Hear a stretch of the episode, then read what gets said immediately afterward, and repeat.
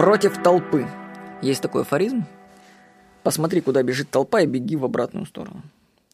Этот афоризм мне рассказал один богатый человек, и, кстати, он оказался прав. Если будешь делать то, что делают все, ты получишь как все.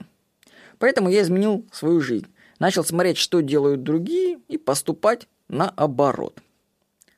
Вот к чему это привело.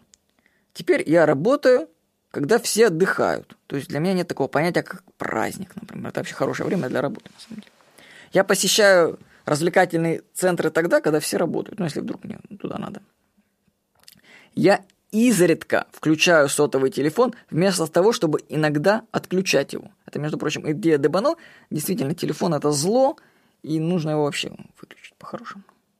Дальше. Я читаю книги и не смотрю телевизор. Я хожу пешком и пользуюсь общественным транспортом.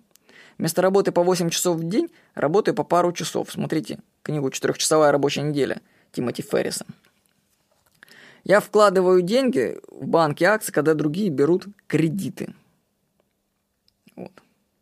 В оформлении своих сайтов я убираю все лишнее, а не вешаю кучу ссылок, как делают другие. То есть все просто на самом деле. Смотрите, что делает толпа, и поступайте наоборот.